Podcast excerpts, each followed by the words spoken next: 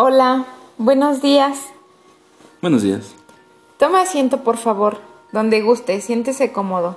Sí, muchas gracias. Yo soy la psicóloga Griselda Martínez. ¿Cuál es su nombre? Mi nombre es Eric Cruz. Mm, ¿Puedo dirigirme a usted como Eric o tiene alguna otra preferencia?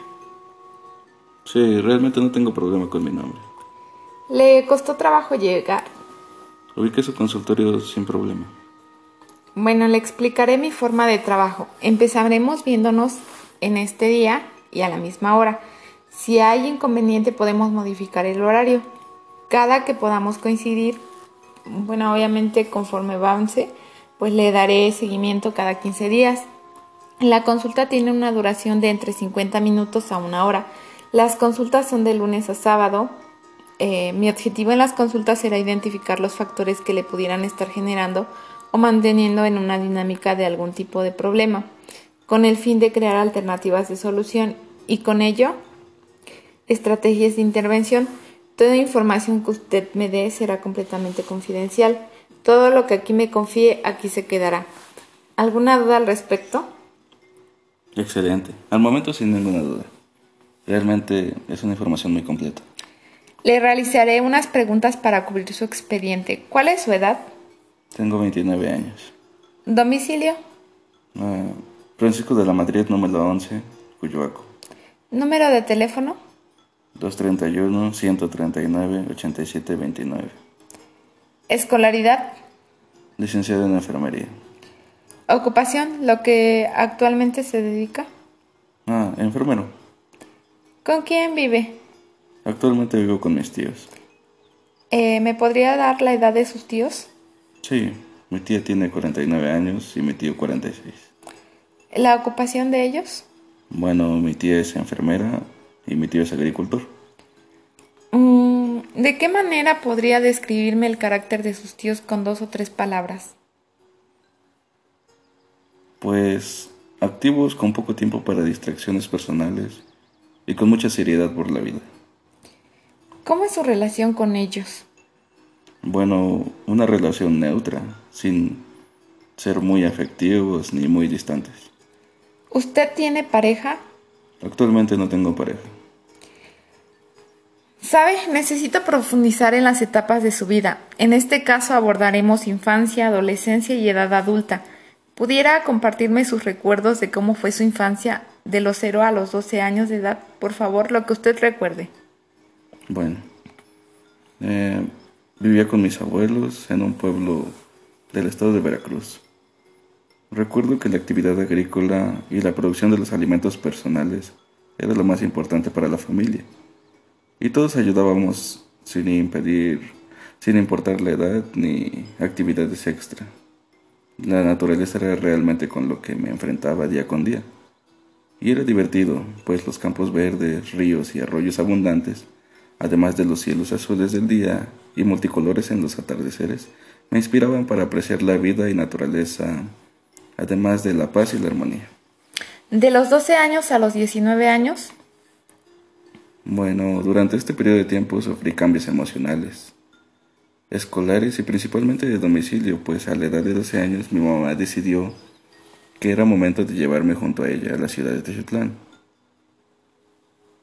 Por supuesto, el cambio de un pueblo a una ciudad de tamaño medio pequeño es un gran cambio y conlleva desorientación completa de la prioridad de las actividades, principalmente porque durante mi infancia aprendí que el sustento y el procesamiento de los alimentos era responsabilidad de cada familia. Entonces aprendí que había eh, actividades más importantes que solo cultivar y procesar tus alimentos, y sobre todo el valor del dinero.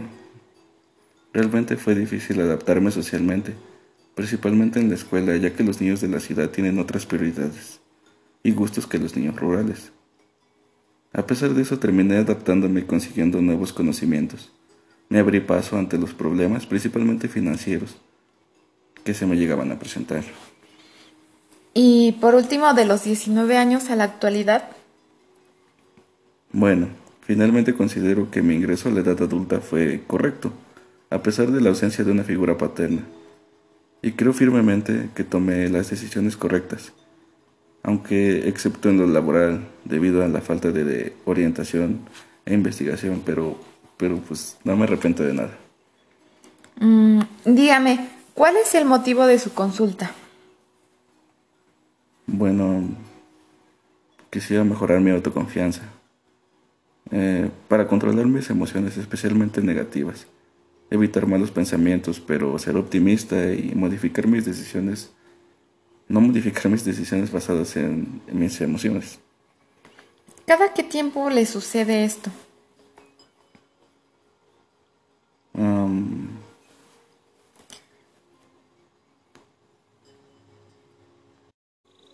bueno, una de cada cinco actividades afectan mis decisiones laborales principalmente y se traducen en errores que pude haber prevenido. ¿De qué manera le afecta en su vida? Bueno, principalmente altera mis resultados laborales, impidiendo mi pleno desarrollo de mis actividades. En primer lugar, quiero decirle que yo entiendo que puede ser difícil el venir a mí, pero conforme pase el tiempo y vayamos trabajando juntos será más fácil y natural. Muchas gracias por la confianza. No, gracias a usted por tomarse el tiempo de ayudarme. ¿Me puede compartir, por favor, cómo fue la última ocasión que ocurrió? Mm, bueno, la última vez que ocurrió, recuerdo que tomé una decisión pensando plenamente que no podría haber problemas. Sin embargo, el obtener un resultado inesperadamente negativo me mandó una mezcla de emociones, entre miedo, desconfianza, incertidumbre e ira conmigo mismo. Y contra el entorno también pues dentro de mi persona sentí que yo merecía tener éxito en esa decisión y por tal motivo tomé una nueva decisión basada en mis emociones actuales, es decir, la ira, el miedo y ese sentimiento de creer que merezco tener la razón siempre. Y obviamente volví a tener un resultado negativo. Aunque después de un momento de respiro y análisis personal me doy cuenta que mis decisiones no tenían bases objetivas. ¿Desde cuándo empezó este evento? Honestamente estoy seguro que siempre he tenido ese problema, solo que no me había dado cuenta antes, porque jamás había realizado un análisis personal. Entonces, debido a mis actividades recientes, en donde es necesario realizar un análisis personal para obtener el éxito, es como me di cuenta de mi problema, y fue aproximadamente hace cuatro años. ¿Qué otro factor se relaciona con esta situación no tan gratificante para usted? Por ejemplo, de salud, eh, salud física, con la familia, la pareja, escuela, trabajo. Bueno, tal vez considero que mi falta de confianza se debe principalmente a algunas malas experiencias de infidelidad con mis parejas sentimentales. ¿Cómo se siente en su trabajo? Actualmente me siento un poco presionado, atrapado y frustrado, porque la remuneración no concuerda con los gastos actuales y llevar una vida decente, libre de preocupaciones económicas. Y el ambiente laboral entre, entre las personas es complicado.